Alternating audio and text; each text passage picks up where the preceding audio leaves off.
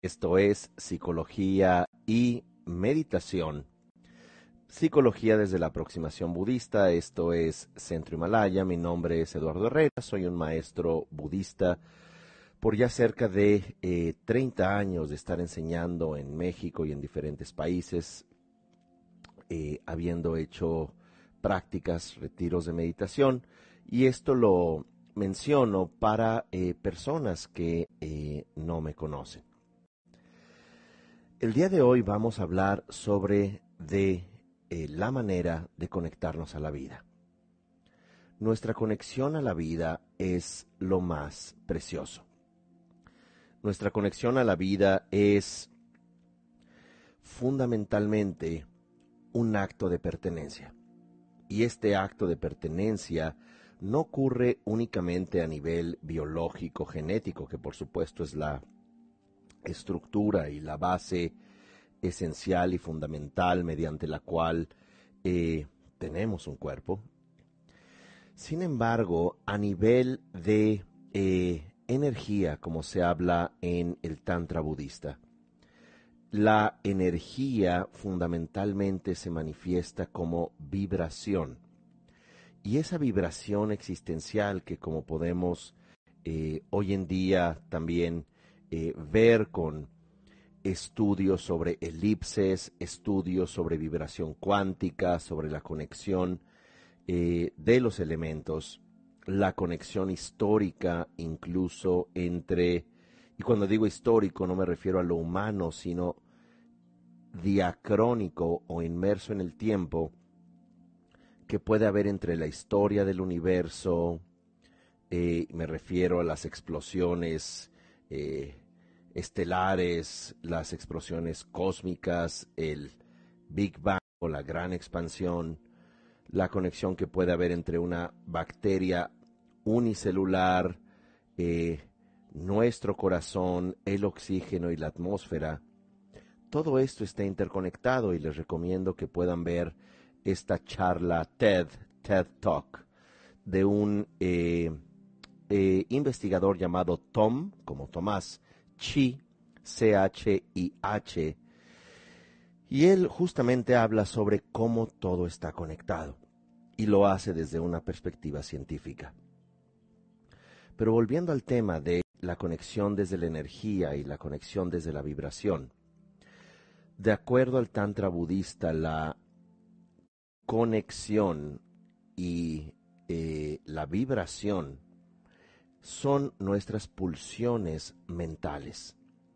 Nuestra vibración emocional es lo que eventualmente nos hace pertenecer a una experiencia y aunque esto pueda sonar un poco eh, obvio, nuestra vibración emocional se conecta a experiencias o vamos a decirlo incluso a campos, campos de energía, mandalas como decíamos en la entrega anterior. ¿Y por qué esto es importante? Y voy a dar un ejemplo. Es importante porque esto nos da una responsabilidad en términos de nuestras emociones. Cuando nosotros dejamos que las emociones eh, pasen por nuestro sistema sin ser gestionadas, vamos a y más allá de ser libres para sentir lo que nos dé la gana, vamos a ser esclavos de nuestros viejos hábitos, de los campos relacionales en los que nos hemos involucrado. Así que el ejemplo es, generamos un estado emocional de depresión y el campo cognitivo, el campo existencial al que vamos a eh, pertenecer de manera inmediata, es un campo desde donde vemos todo lo gris, todo lo desalentador, vemos los eh, defectos en las personas y aunque tengamos estudios de posgrado y tengamos justificación para decir que el mundo no funciona o que los demás son hipócritas o que todo es básicamente una teoría de sobrevivencia, esto no lo sabe nuestra eh, emotividad, esto no lo sabe nuestro campo eh, físico, que es lo que también se puede llamar los budistas le llaman el sattva bojana, que es el contenedor de los seres, eh, que es una forma de decir nuestro cuerpo. Este cuerpo es un mandala, este cuerpo es un campo de pertenencia. Y que cuando nosotros expresamos una emoción en particular, esto se va a conectar a todo el cuerpo. Jessica Lever eh, escribió un artículo sobre las, eh, la experiencia eh, física de las emociones, y esto es de acuerdo a un seminario del National Academy of Science, la Academia Nacional de la Ciencia.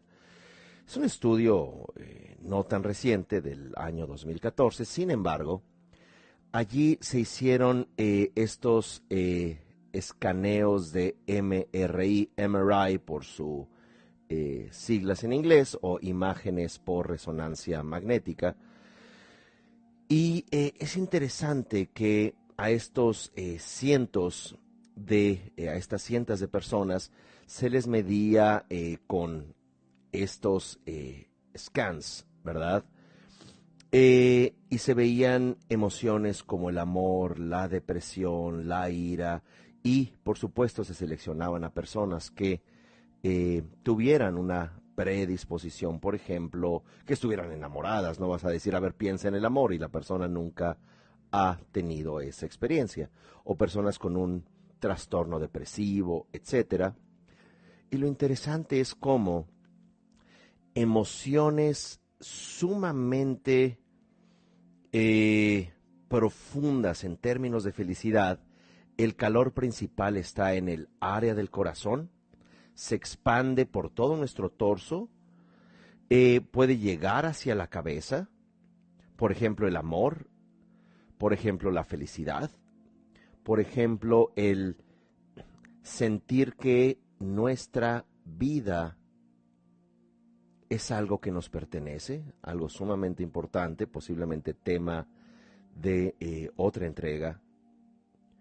Y por el contrario, individuos con depresión, también eh, esta energía abarcaba todo el cuerpo, pero era una especie de eh, desconexión profunda. No había calor en esta zona, pero sí abarcaba como una especie de sombra, una especie de, nube azulada.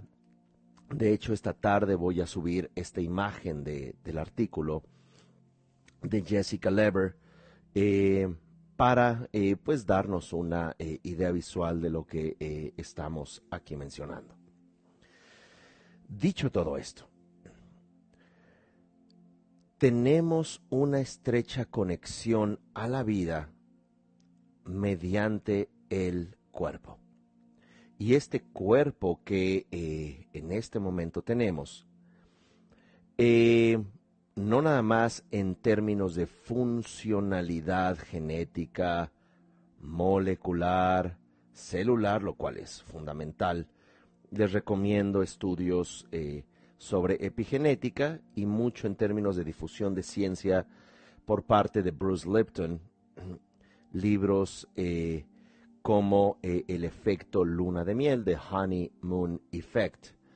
Eh, es interesante y, muchas veces em, leerlo asienta más la información que em, a veces videos muy cortos que pueden ser fácilmente eh, descontextualizados. Dicho todo esto, nuestra genética es importante, pero sobre la genética de allí el término epi, sobre la genética, epigenética, nos plantea un elemento importante que las emociones son energía.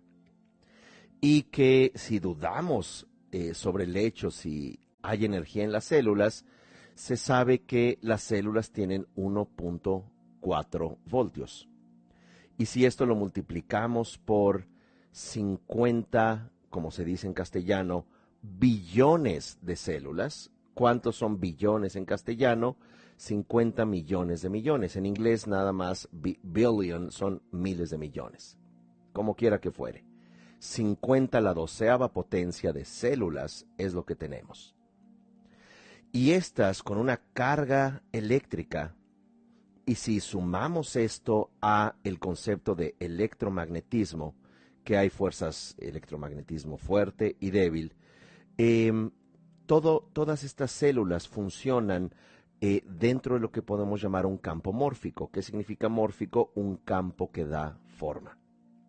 Y este campo que da forma, en este caso el cuerpo, que es lo que estamos eh, discutiendo, tiene una reacción simultánea en donde las células simplemente van a actuar de acuerdo a las necesidades. Y esto es parte del estudio de las células madre, como por lo general se traduce al castellano stem cells. Las células madre que van a convertir, a convertirse esas células en aquello que hay a su alrededor. Ejemplo, si pones a células madre cerca de osteoplastos, esto es células ya de hueso, se van a convertir en hueso. Si lo pones alrededor de tejido, se van a volver tejido, incluso eh, en términos de glóbulos rojos, en términos de todo nuestro funcionamiento.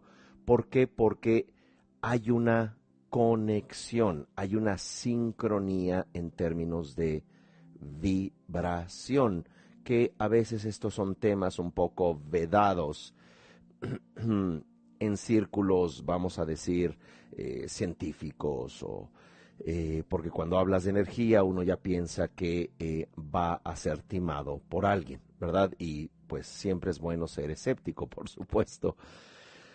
Pero aquí hay una base eh, importante que vale la pena reflexionar.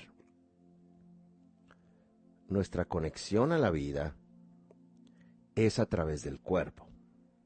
El cuerpo es algo con lo que nos conectamos a través de la energía la energía es vibración. Y esta energía viva es lo que hace la conexión entre este cuerpo y nuestras emociones, nuestra emotividad. Y tal como se habla clásicamente en psicoanálisis, eh, que mucha gente lo pudiera criticar, pero hay que reconocer al padre de la psicología moderna, Sigmund Freud, que sienta las bases y por supuesto que cuando entramos en ortodoxias de lo que fuere, pues obviamente el conocimiento se limita, pero hay que entender cómo, eh, y así es la cultura, a partir de los sumerios acadios, ¿verdad? Hace siete mil años, el Gilgamesh, los, eh, la escritura cuneiforme, hoy en día tenemos supercomputadoras. Entonces no puedes decir, no, es que eran totalmente tontos, escribían en eh, cubos de arcilla, entonces pues son tontos. Bueno, gracias a eso se ha logrado toda una diversificación, no nada más cultural, sino tecnológica. Volviendo al tema, la pulsión freudiana de vida, eros, muerte, tánatos, es algo sumamente fundamental y algo que él apuntó es esta lucha y contradicción entre estos dos polos que más allá de ser contrarios son mutua mente dependientes. ¿Por qué? Aquí paso al budismo. Todo lo que nace muere, todo lo que se une se separa, todo lo que coincide se eventualmente desmorona. Y esto no es algo pesimista, esto es algo que si observamos la naturaleza es así, si observamos nuestra vida y nuestras relaciones son así. De tal suerte que esta conexión a la vida que nuestro cuerpo nos otorga y este cuerpo que no es una eh, entidad inerte, esto es, no viva o sin sensación o sentimientos, se conecta a través justamente de la vibración emocional. Y esta vibración emocional partiendo de estos dos grandes e importantes referentes, vida, eros, tánatos, muerte, vuelvo a repetir, que no se contradicen, no es de que si vives nunca mueres, no es de que si mueres nunca vives, son mutuamente dependientes. Y que esta eh, contradicción es algo que todos en realidad tenemos. Así que si partimos de nuestra contradicción, si partimos del hecho que eh, todo lo que comienza concluye, que todo lo que nace eventualmente muere, todo lo que eh, se origina eventualmente se pierde, entonces comenzamos a conectarnos con esta naturaleza, con esta vibración fundamental de nuestro cuerpo. Nuestro cuerpo conectado a las emociones y estas emociones en donde eh, al nacer nos conectamos a la vida. Hemos hablado en otras entregas sobre incluso previo a la concepción, previo a que nuestros padres incluso eh, sospechen que quieren embarazarse, antes de la fecundación del óvulo, ya se eh, crea, según, eh, según Marc Frechet, ya se crea el proyecto sentido, ya se crea una especie de campo de energía respecto al lugar que como hijas, hijos, vamos a ocupar en el mandala familiar, eh, donde vamos a ocupar una cierta expectativa, un cierto campo de energía en el mandala familiar y no necesariamente es algo malo o bueno. Es una pulsión inconsciente para reparar eh, en ocasiones el dolor familiar, la desconexión familiar, los secretos familiares. Eh, y aunque esto no voy a entrar en detalles el día de hoy, les recomiendo el eh, video que hablamos justamente sobre el proyecto sentido. Todo esto lo pueden encontrar en YouTube y eh, también eh, cuando ustedes vean en YouTube los eh, la diferente información, por ejemplo, sobre retiros de práctica. Por ejemplo, el día de mañana comenzamos con este retiro de mindfulness, mañana 16 de julio. y aunque ustedes puedan estar viendo este video después, entran a la página Centro Himalaya y pueden tomar este retiro en línea ya diferido, grabado, eh, y pueden eh, pues recibir los materiales, no nada más los videos y hacer su retiro en sus propios horarios. Lo mismo vamos a llevar a cabo este retiro eh, extraordinario con Luz María Cetina, una extraordinaria practicante de yoga, difusora de contenidos espirituales, una persona que integra eh, muy genuinamente toda esta propuesta decidimos hacer un retiro eh, de práctica que se llama sanar nuestro dolor emocional. Y mucho de lo que eh, vemos aquí en estos espacios vamos también a integrarlo con ya más tiempo, un retiro. Esto es 1 y 2 de agosto. Si ya pasó la fecha cuando vean este video, pueden verlo en centrohimalaya.com, buscan sobre retiros en línea y allí lo van a poder encontrar. Muy bien, claro, eh, se pueden anotar todavía, simplemente entren a la página y ya eh, toda la información, incluso sin tener que hablar con ninguna persona, pueden ustedes ya inscribirse o si les es más cómodo llamar por teléfono. Eh, ahí también están los números telefónicos, pueden hacerlo o por correo electrónico. Bueno, cerrando esta idea.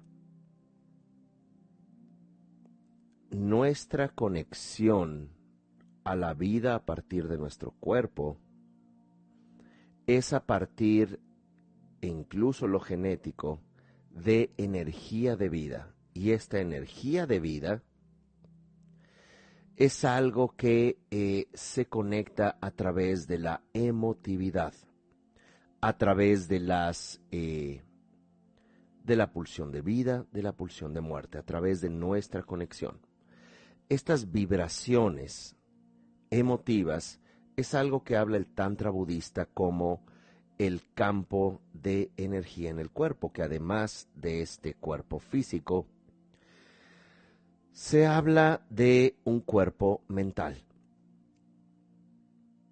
Y este cuerpo mental está constituido por canales de energía sutil, por pranas o vientos de energía sutil, y también gotas creativas, aquello que se llama eh, tilacas o bindus en sánscrito, tikle en tibetano. En resumen, canales, que es como un instrumento de cuerdas, como un arpa, como lo he mencionado en otras ocasiones. Los movimientos o vibraciones de las cuerdas se llaman pranas. Y estas tilacas o estas gotas vitales son aquello que eh, va a llevarnos a ciertas experiencias mentales, que incluso pudiéramos decir en términos sutiles, felicidad, euforia, tristeza, comprensión, conexión o desconexión. Este cuerpo mental, ¿verdad? Este, esta estructura básica que plantea el budismo, también constituye dentro de nuestro cuerpo mental aquello que se llama el cuerpo La así se llama en tibetano, LA, aunque eh, como se escribe tiene eh, algunas eh, letras prefijas, pero no voy a entrar en detalle, no es un curso de idioma tibetano. y este cuerpo La es lo que nos conecta a un cuerpo, y lo que nos conecta a nuestro inconsciente, lo que nos conecta a nuestras emociones, donde está incluso nuestra información, memoria kármica. Me encantaría que tuviéramos eh, un mayor espacio para discutir sobre el cuerpo La. ¿Por qué? Porque hay muchísimos elementos que eh, podemos tocar. Pero lo que es importante saber en este contexto es que el cuerpo La está íntimamente conectado al canal central, donde se encuentra nuestra energía vital. Y la energía vital, Jiva Prana, Soglung en tibetano, esta energía vital es lo que también está íntimamente conectada a nuestras emociones y como hemos hablado que el corazón, como se dice popularmente, el corazón no es algo tan cursi decir que sentimos con el corazón, por el hecho que tenemos neuronas que de bebés ocupamos mucho más en términos intuitivos y predictivos en el pericardio, y estas neuronas sirven para contactar de manera muy profunda nuestras emociones. Así que este cuerpo mental es algo que eh, bueno, nada más voy a mencionar sin desarrollar o profundizar. Este cuerpo La tiene una eh, conexión o tiene una expresión burda y tiene una expresión sutil. La expresión burda es una energía que pasa desde eh, la punta de los pies en los ciclos lunares hasta la cabeza y es muy importante preservar esta energía la y la manera de preservarlo es a través de un equilibrio emocional, a través de cuidar nuestro cuerpo.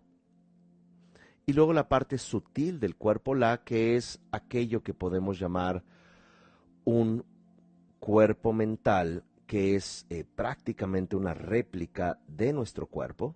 Y esto cuando personas, eh, por ejemplo, eh, tienen la habilidad de tener aquello que se llama OBE en inglés, Out of the Body Experience, una experiencia fuera del cuerpo, eh, donde se pueden ver dormidos o en ocasiones pueden ver su cuerpo mental, que es muy similar al cuerpo que tienen ahora, ¿verdad?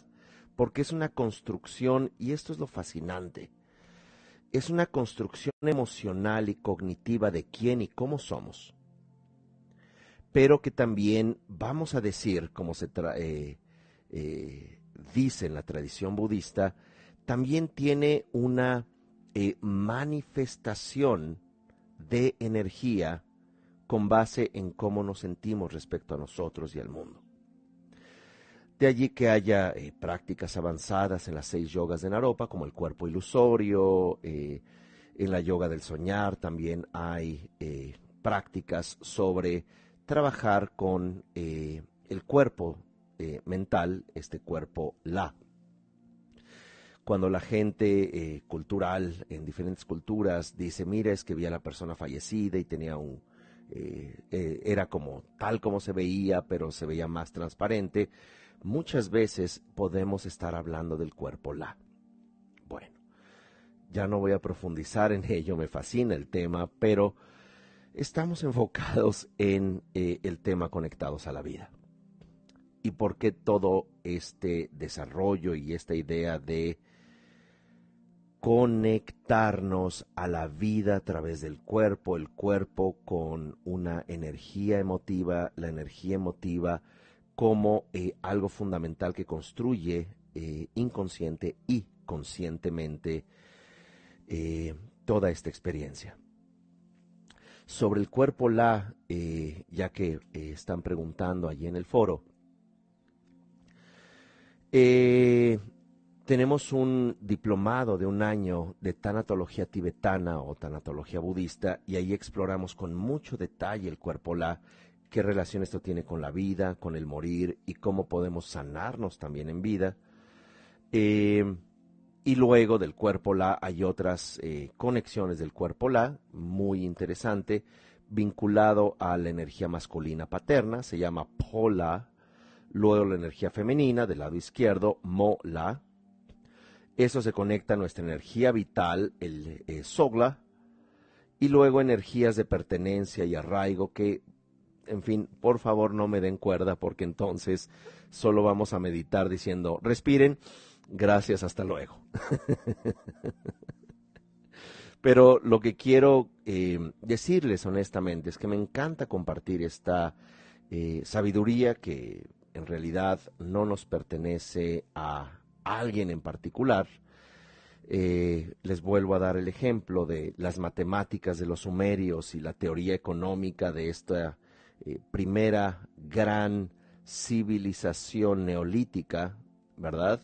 Eh, Tigris, Éufrates, los sumerios, acadios, estas eh, grandes eh, civilizaciones que para bien o para mal pertenecemos, yo diría que para bien, aunque ciertamente la existencia, como argumentaba el Buda,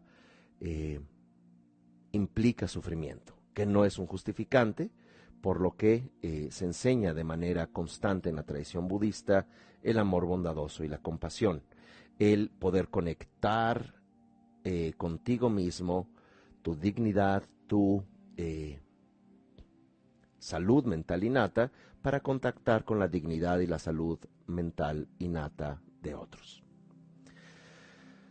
Dicho todo esto,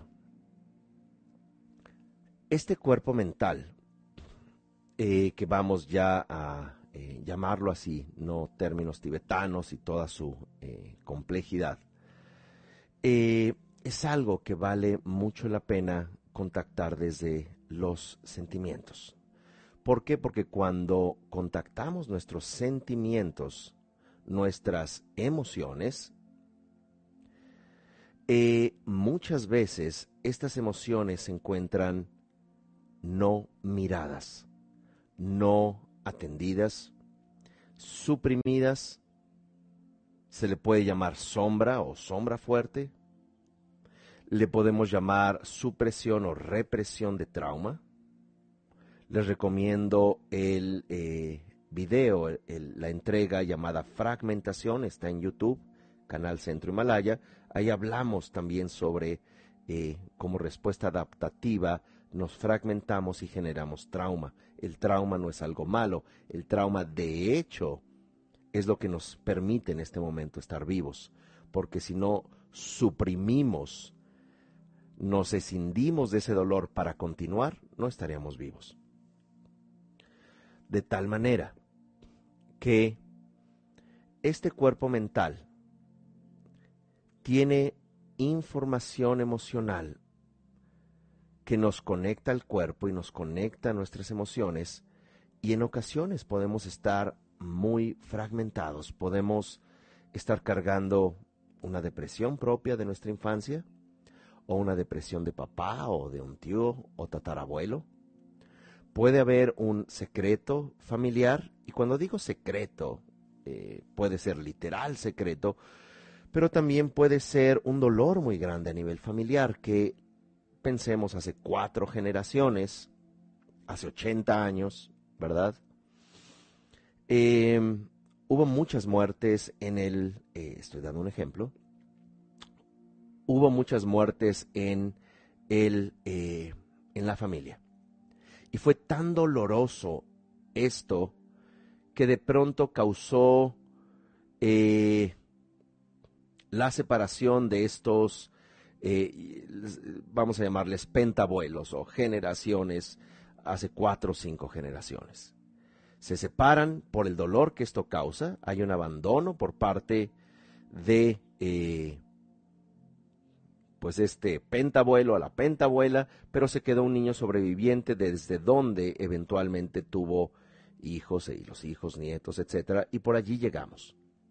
Y pudo, y estoy dando un ejemplo, haber un ciclo no cerrado de despedir correctamente esos muertos.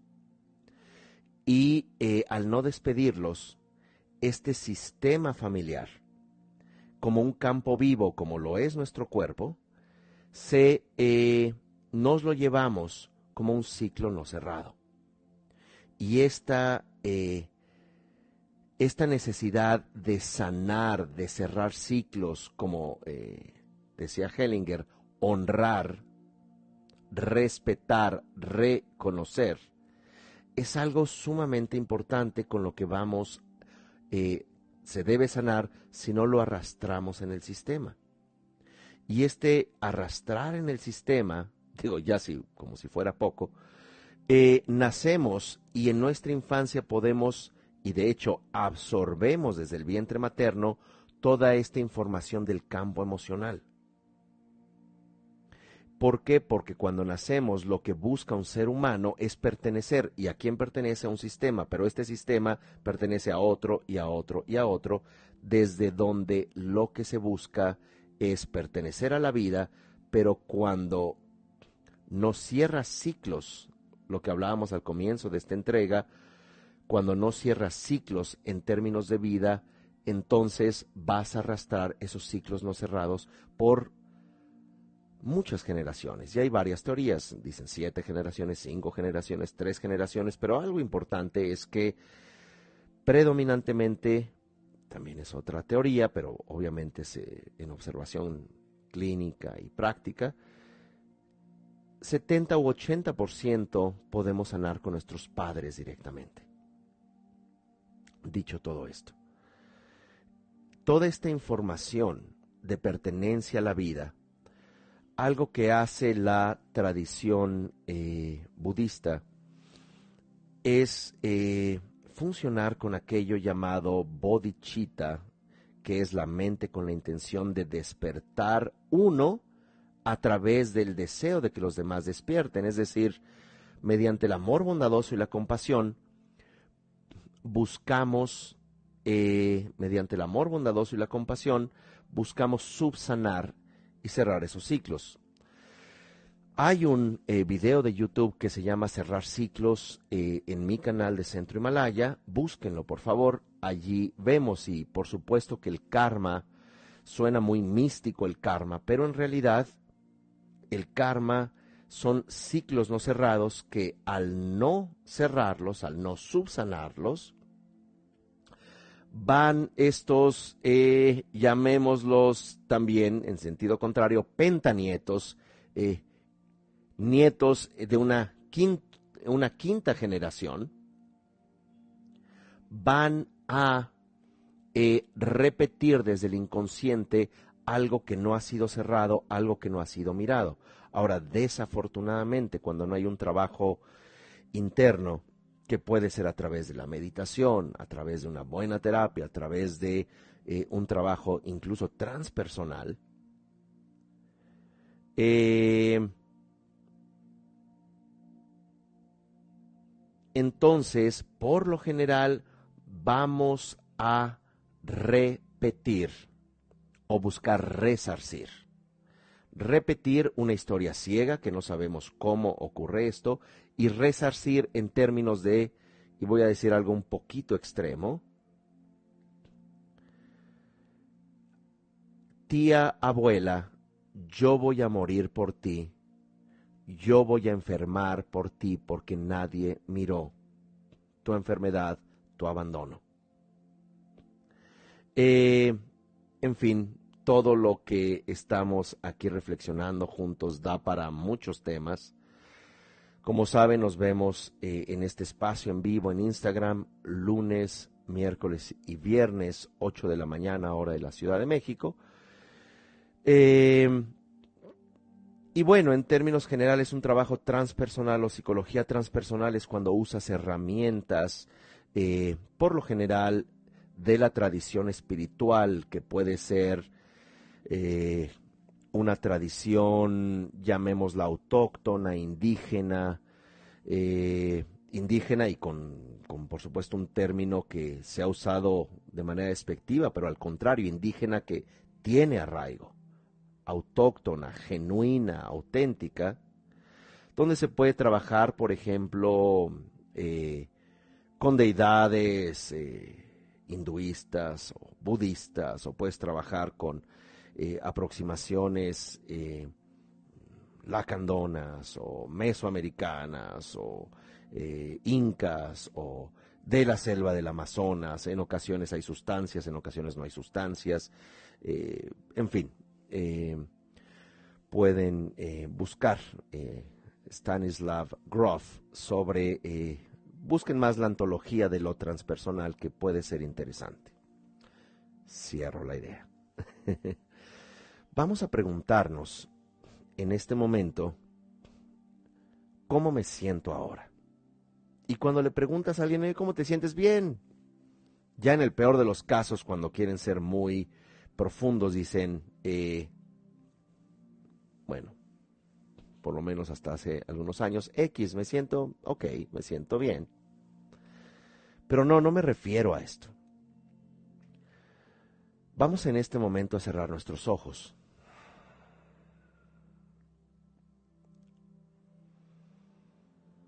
Inhalar profundamente y soltar el aire sin empujar el aire a la hora de exhalar.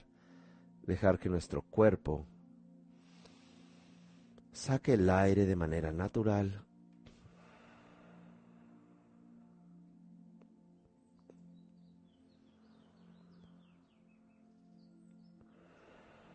Y vamos a preguntar a nuestro cuerpo. ¿Cómo me siento ahora?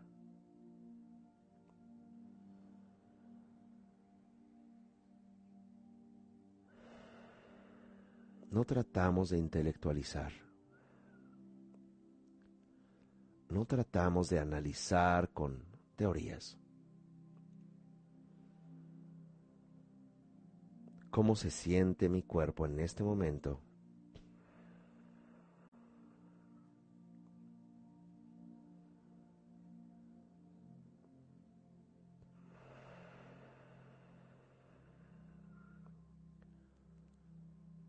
Y ahora vamos a traer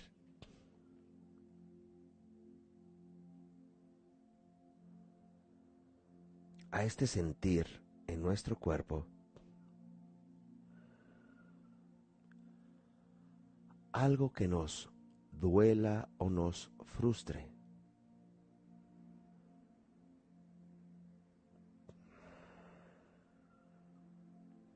Puede ser alguna conducta o situación de la que no estemos satisfechos.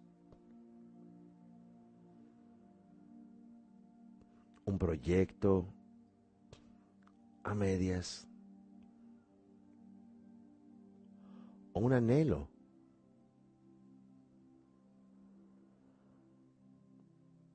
Y observamos el sentir en nuestro cuerpo y nos volvemos a preguntar, ¿cómo me siento ahora?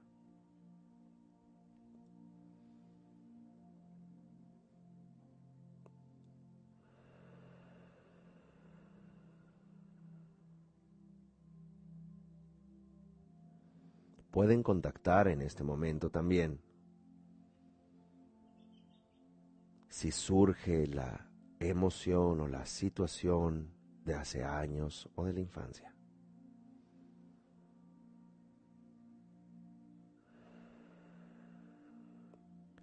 Pregunten a este cuerpo mental, este cuerpo emocional,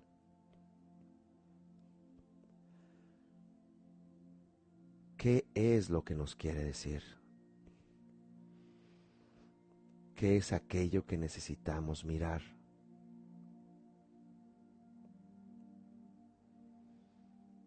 Sin análisis.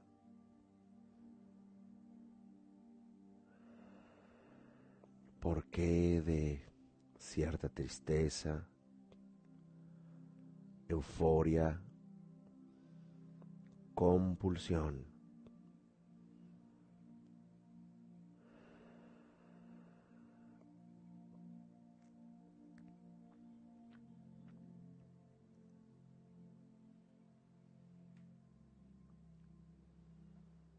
Así que cualquier imagen, memoria que pueda surgir,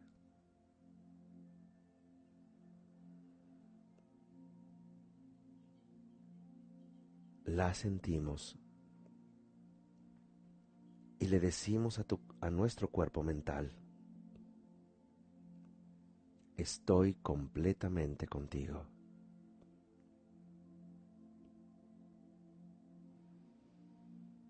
Si sienten, por ejemplo, algún vacío en el estómago o disautonomía de sus extremidades como sentir a las manos alejadas o pies.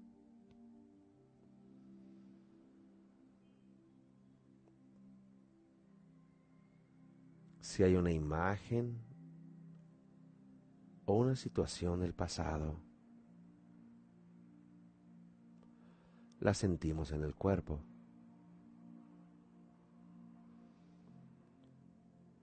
Y le decimos a esa zona o partes del cuerpo, estoy completamente contigo.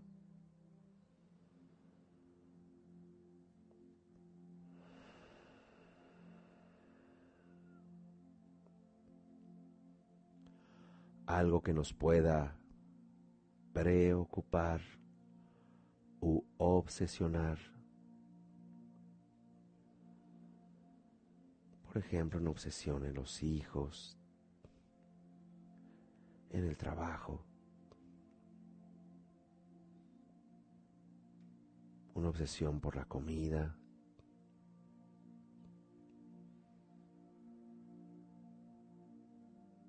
o una relación obsesiva con nuestro cónyuge o amistades, el miedo. ¿Dónde en el cuerpo mental lo sentimos?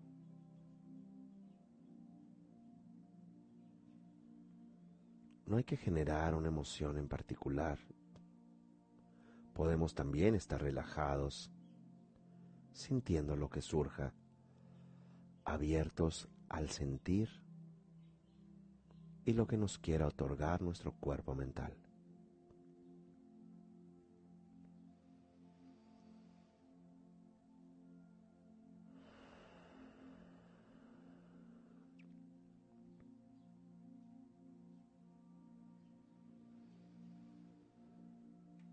Y cuando sintamos, por ejemplo, tristeza o enojo, o alguna sensación física, la miramos. Nos enfocamos en esa parte del cuerpo y le decimos a nuestro cuerpo mental en su totalidad, estoy completamente contigo.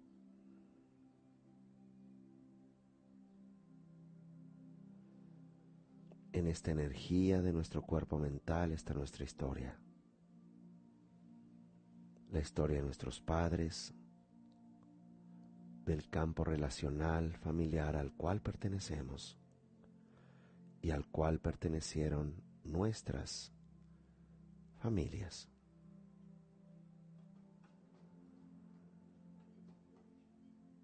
De tal manera que con nuestro cuerpo mental también tratamos de sentir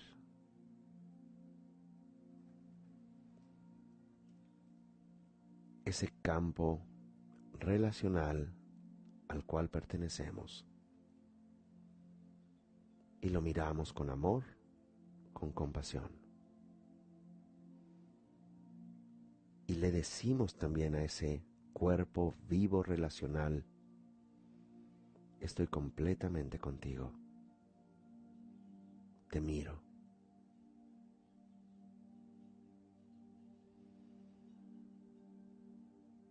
Y seguimos también observando nuestras sensaciones en el cuerpo.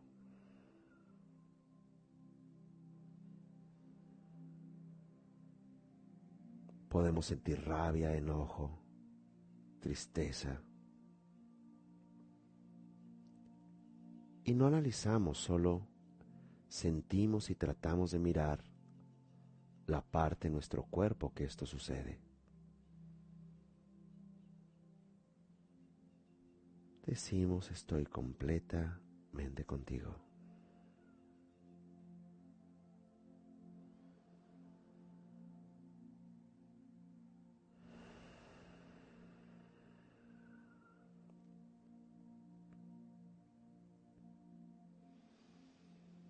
Generar amor bondadoso y compasión significa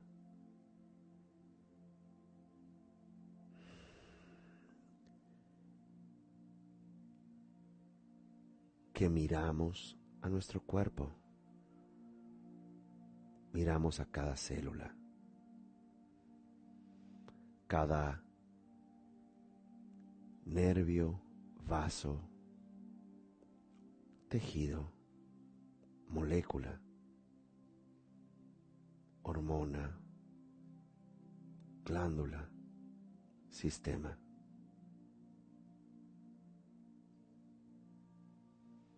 Esto es lo que nos compone en este momento como seres vivos, como seres sensibles. Todas nuestras células sienten, todo nuestro campo relacional siente. Lo miramos con amor, mirando su dignidad, su justo lugar en la vida en este momento o en la vida que ocupó ese antepasado en su momento.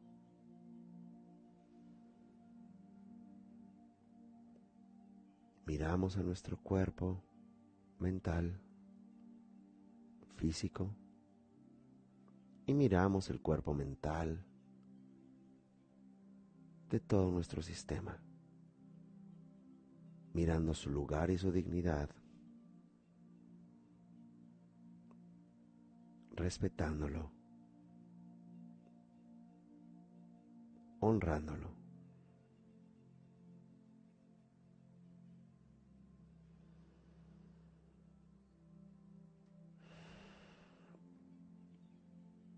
Y pertenecemos a este sistema, nuestro cuerpo y genes al sistema relacional, familiar.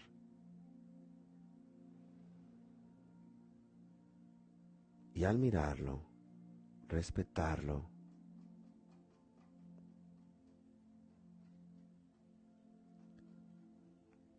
le solicitamos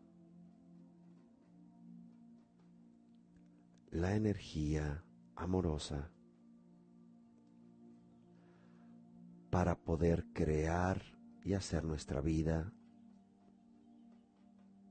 con libertad y con amor, sin repetir historias, sin tratar de resarcir historias, aceptándolo, mirándolo y llenando de amor. Miramos nuestros órganos enfermos, si es que ese es el caso. Miramos todo nuestro sistema vivo y nuestro cuerpo mental.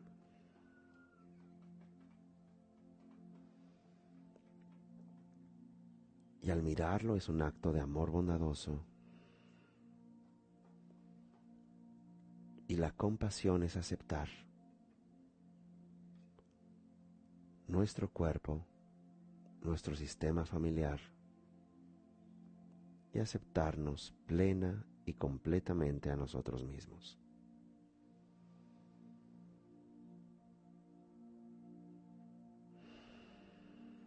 Ese dolor de nuestra historia de vida, de la historia de vida nuestro, de nuestro sistema familiar. Lo respetamos. Le honramos de ese sistema al que venimos, del que venimos, perdón. Le solicitamos respetuosa y amorosamente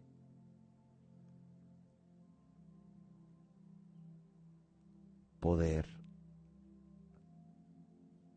darnos vida y creatividad para conectarnos a la vida de forma distinta. Agradeciendo el amor que recibimos de todo este sistema, no importa cuán complejo haya podido ser. cuán doloroso, cuán secreto. Todas estas actrices y actores en la danza o el teatro de nuestro sistema familiar pertenece a la vida y nosotros también.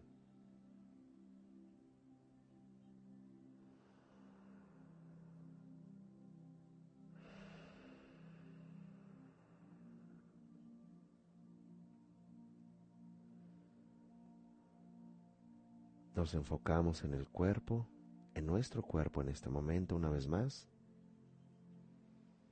Y le decimos, estoy completamente contigo. Estoy consciente de ti. Y ahora poco a poco vamos saliendo del ejercicio, respirando profundamente.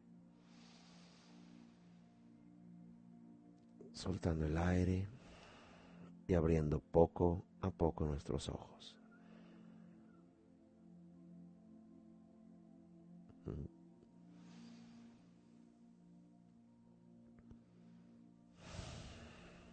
Muy bien.